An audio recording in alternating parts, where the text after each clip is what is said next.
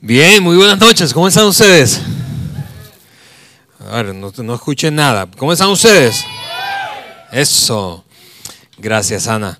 Eh, mira, siempre es emocionante para mí eh, tomar eh, el micrófono y poder eh, pues dirigirme a, a un grupo de personas y, y todavía más emocionante es eh, tener la oportunidad, no la tengo muchas veces, pero tener la oportunidad de eh, hablarle a, a chavos, a chavas que están, en este caso, en prepa. Eh, y algunos que ya deberían estar en la universidad y todavía por alguna razón que no entiendo no están en la universidad, no lo sé, pero, pero siempre es emocionante hablarle a gente más joven que yo. Y eso es así eh, definitivamente porque eh, no, creo que se, no creo que es porque yo sepa más que tú, eh, sino porque tengo la idea de poder sembrar una semilla en ti, en tu corazón. Y, si tú estás aquí, y lo decimos muchas veces, por primera vez, es decir, nunca habías estado en un ambiente como este, en una iglesia como esta, ¿verdad?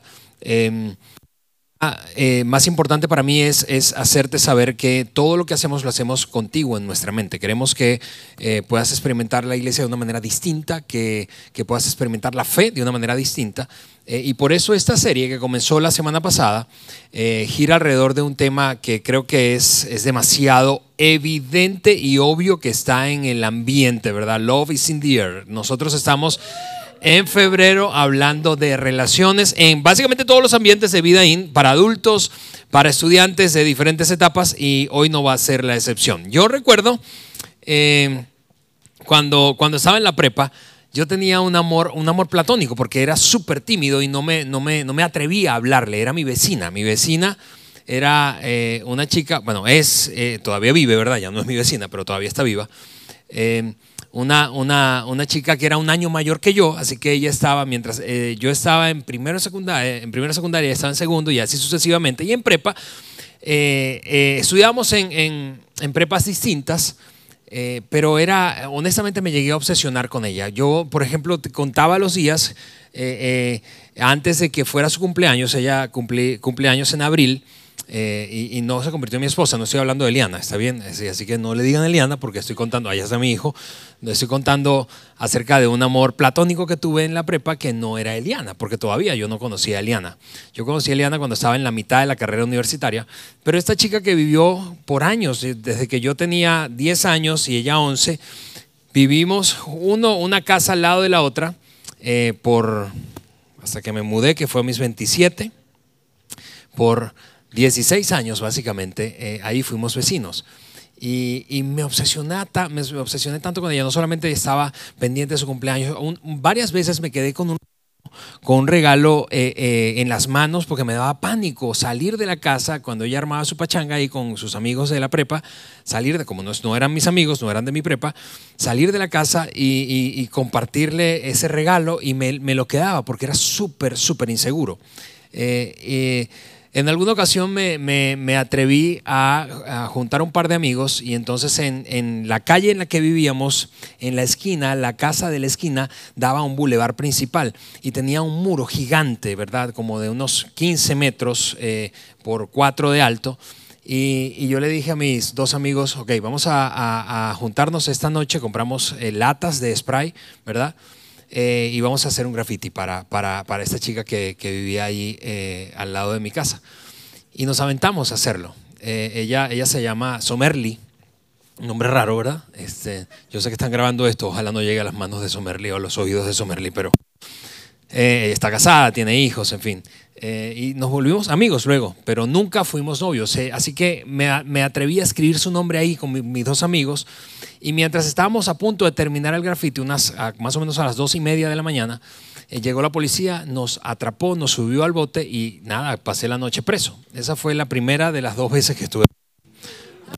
Entonces, eh, esa fue la primera de las dos veces que estuve preso. La segunda vez no tuvo que ver con nada romántico, estaba más bien, eh, bueno, nada, ninguna relación romántica, estaba robando, intentando robarme un, un, un, resbaladero, un pasamanos para, de un lugar para llevarlo a otro, así como de tipo Robin Hood, ¿verdad? Porque yo creía que ahí no lo estaban usando bien, lo iban a usar mejor en mi colonia. Entonces me fui con un par de amigos y me volvió a agarrar la policía. Eh, esta vez huimos, nos metimos en un, en un, en un túnel que había, eh, pasaba por debajo del bulevar principal de, de, de, la colonia donde yo vivía. Y, a mis amigos los atraparon antes y cuando yo me metí, eh, el vato, el policía disparó dentro de, la, de, la, de ese túnel y, ahí fue, pues, me regresé y me, me, me, entregué a la justicia, ¿verdad? Pero lo que quiero decirte es la primera vez esa que me atrapó la policía, a, tal punto llegó mi obsesión eh, con esta chica a la que nunca tuve el valor de declarármele, eh, que, que, pues esa fue la consecuencia. Estuve, estuve preso una noche. Y mi mamá me sacó eh, en esa ocasión, yo tenía 17, en esa ocasión me sacó de la, de la cárcel, la segunda vez no me sacó, la segunda vez dijo, no, vamos a dejarlo ahí para que aprenda, a ver si aprende algo. Pero eh, eh, todo eso para decirte, eh, ¿no es cierto que este tema romántico a veces representa una obsesión secreta? Es decir, tú quizás se lo compartes a alguien, como la historia que contabas ahora, o, no. Y, como hay un dicho viejo en América Latina que dice que la, la cruz se lleva por dentro, ¿verdad? Y entonces no se lo contamos a nadie, pero estamos obsesionados igualmente con esa persona que me ha robado el sueño. Eh, yo quiero hablarte de eso hoy a propósito de esta serie, de esta serie eh, The One o el elegido, la elegida, ¿verdad? El escogido. Em, eh, ¿cuánto, ¿Cuánto de esto que te he contado te ha pasado o te está pasando? Es decir, cuánto nivel de obsesionamiento tú has desarrollado cuando se trata de relaciones románticas. Bien sea porque estás ahora mismo en una relación romántica y no puedes pensar ni hablar de nada, de nada más, de nadie más que de él o ella o porque no estás en ninguna relación romántica y te pasa como a mí, que yo no podía pensar en otra cosa y honestamente me quitaba el sueño y pasaba noches enteras sin dormir pensando cómo voy a decirle, cómo me acerco, escribiéndole cosas que nunca me atreví a entregarles, o quizá tú eres, eh, mucho más aventado o aventada que yo y entonces eres como en la dinámica, tú sí te avientas los piropos y no, no, no sufrías de esos complejos de inseguridad que yo tenía. Como sea, este asunto del romance y de las relaciones románticas puede ser obsesivo. Eh, si, yo, si yo te dibujara aquí, yo, yo tengo, me traje este pizarrón eh, intencionalmente, pero si yo dibujara aquí una línea, déjame eh, intentar hacerlo.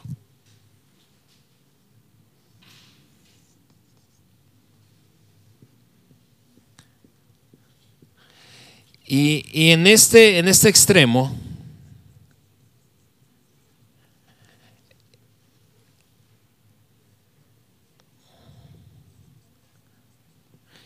en este extremo de esta línea que dibujé, a ver si entiendes esos garabatos, pero en ese extremo yo escribí la palabra interés y en este otro extremo obsesión. Si yo te preguntara, aquí es donde la cosa se vuelve interactiva, yo quiero escucharte, ¿sí? Si yo te preguntara, ¿qué tipo de actividades, conversaciones o comportamientos tú ubicarías a lo largo de esta, de esta línea? Es decir, si yo te diría, si yo te preguntara, ¿qué cosas tú crees que caen en la categoría de interés? Es decir, estás interesado interesada en alguien, pero tú eh, lejos estás, eh, románticamente hablando, digo, te atrae, te gusta, pero estás lejos de estar obsesionado o obsesionada con él, con ella. ¿Qué dirías que está en algún punto cerca al interés? A ver, quiero escucharles. Escribirle, escribirle un mensaje, dices, WhatsApp. Ok, vamos a ver.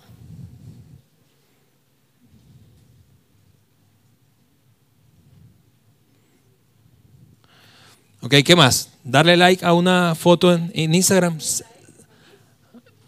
Eh, eh, salir. Salir, en, salir a solas, salir acompañado, salir así como quien no quiere la cosa o cómo. Eso de ella, ¿dónde dirías que está? Es decir, más acá, más allá.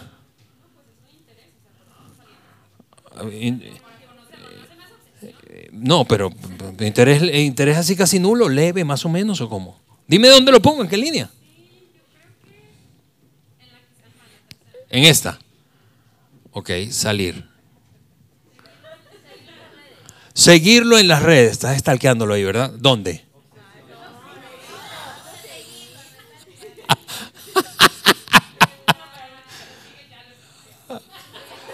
O sea, sí, porque soy yo nada más el que cuando se mete ahí le da me, gusta seguir, yo no, no, ves nada en el muro, ¿verdad? No, para nada, no ves las stories, no, no. Tú ves solamente donde dice seguir. y ya te sales de allí. Maldita tentación, sí. Ok, seguirle. Ok. Ah, exacto, dale scroll down, interminable, infinitamente. vamos a poner aquí scroll down interminable. ¿Cómo?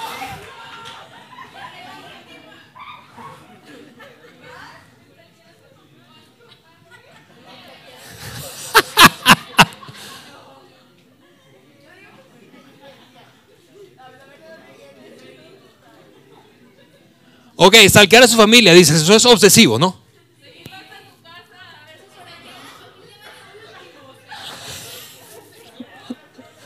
Ok, ¿qué más? Saber sus horarios. Uf, ¿dónde está eso? Como por aquí.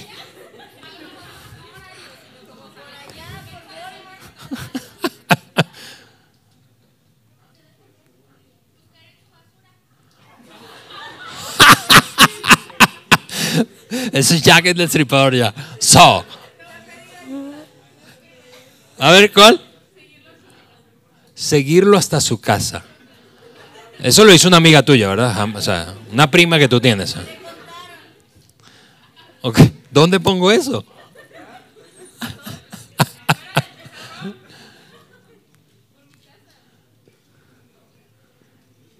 ok, ¿qué más? ¿Mande? Fotos escondidas. Ah, ¿eso dónde?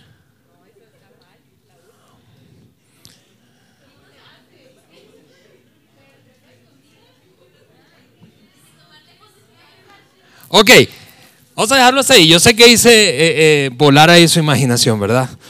Y ustedes me contaron de lo que hace alguien que no son ustedes. Eh, pero, pero no es cierto que es fácil, es muy fácil. Es decir, esta línea que dice aquí no funciona como una línea, ¿verdad? Más bien es como, es como una espiral descendiente, es como una un resbaladero, ¿verdad? Es decir, no planeas convertirte en una persona obsesiva. Seguramente aquí hay cosas que yo caen en la categoría hollywoodense, ¿verdad? Espero yo.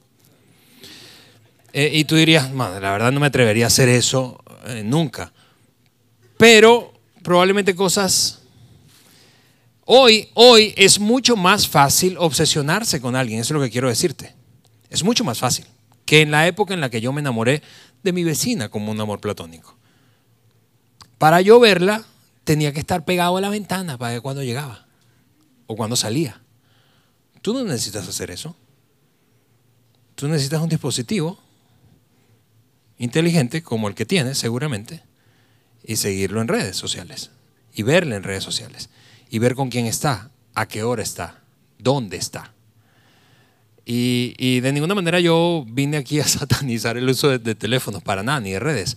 No, lo que digo es, es muy fácil pasar del interés a la obsesión. Y una pregunta interesante sería que tú te hagas, digo, a lo largo de tu experiencia eh, con este mundo del romance y, y las citas y las salidas, una pregunta que interesante para hacerte es, ¿cuándo la cosa se vuelve obsesiva? Porque el problema cuando algo en tu mente se vuelve obsesivo es que no sabes cuándo realmente dejaste de controlarlo y empezó a controlarte. Hay un proverbio que me encanta la manera en que lo escribió el autor, que fue Salomón, y vas a verlo ahí en la pantalla, y es básicamente dice esto, si encuentras miel, ¿puedes leer eso en voz alta?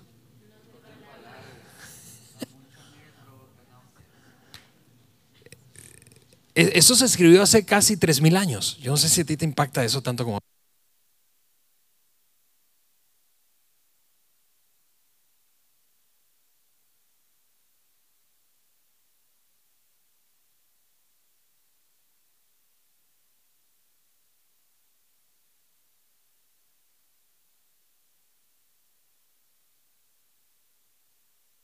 Sí. Algo que me, que me fascina de la Biblia es que es, increíble cómo puede un texto tan viejo, tan antiguo, ser tan relevante. Em, ¿Cómo es que este tipo hace casi 3.000 años fue capaz de describir tan atinadamente cómo es que funciona el comportamiento obsesivo en ti y en mí? Y en este caso hablando de relaciones. Y vaya que ese vato que escribió eso sabía. Llegó a tener, yo no sé si tú conoces bien la historia de Salomón, pero llegó a tener 700 esposas y 300 concubinas. O sea, él, se propuso hacer una maestría, un doctorado y un PhD, ¿verdad? Respecto cuando se trataba del romance. ¿Qué digo 700 esposas y 300 concubinas? Mil suegras.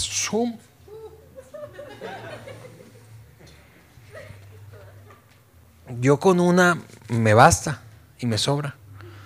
Pero lo que quiero decirte es, es, así como funciona eh, un pensamiento obsesivo, especialmente hablando, te repito, ahora de relaciones románticas.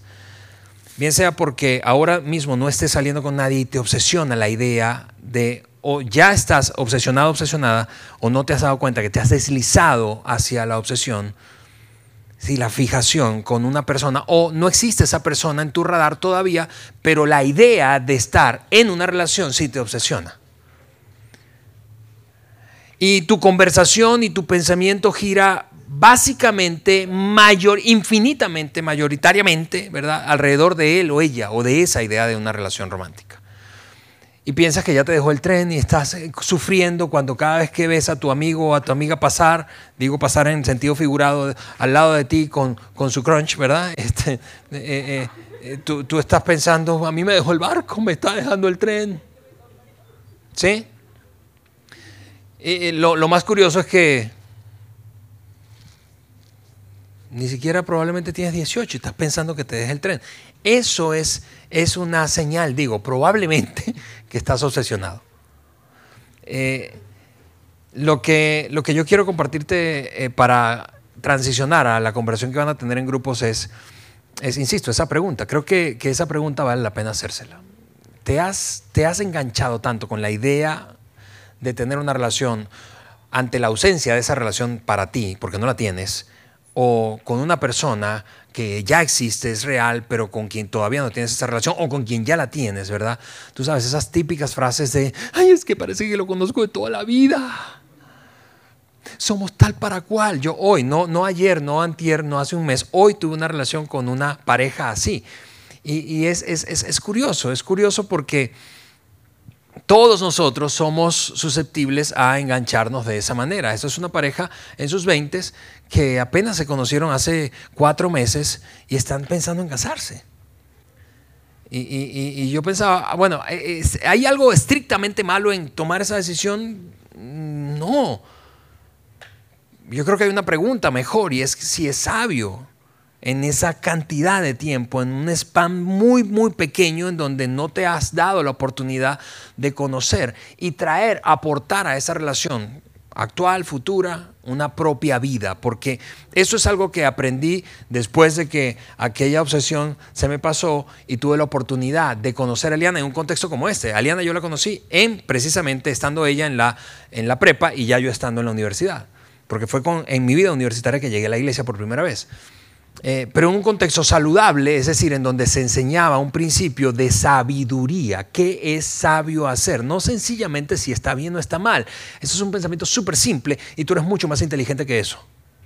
Tú eres muchísimo más inteligente que sencillamente responder la pregunta, ¿está bien o está mal? Tú eres mucho más inteligente que eso. No te insultes a ti mismo o a ti misma haciéndote una pregunta tan simple. Pero ¿qué de malo tiene? Eso es una pregunta simple, es una pregunta que solo se hace la gente simple. Yo quiero desafiarte a hacerte una mejor pregunta y la pregunta es si es sabio hacerlo. Sabiduría es mejor que sencillamente marcar una línea entre lo que está bien o está mal, o blanco o lo negro. Sé sabio.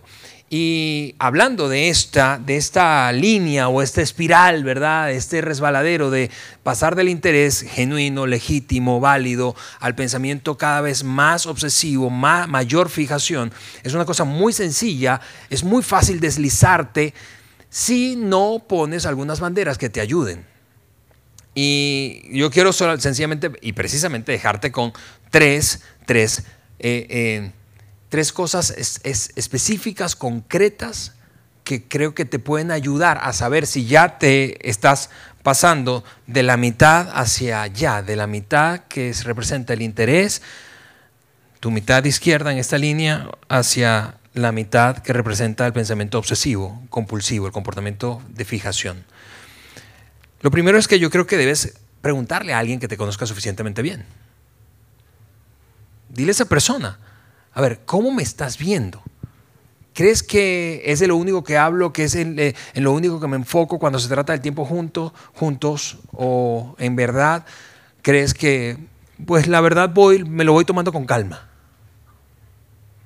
Lo, lo segundo es que definitivamente no abandones el mundo. Una cosa muy típica que pasa con las relaciones románticas, amigos, una vez que estás metido en, o metida en, esa, en ese mundo, en esa dinámica, es que, es que pareces abstraerte de todo el mundo que tenías antes y de todas las relaciones que tenías antes. Entonces ya no quieres pasar tiempo con nadie más, ya no quieres eh, hacer ninguna otra actividad que no involucre a aquella persona.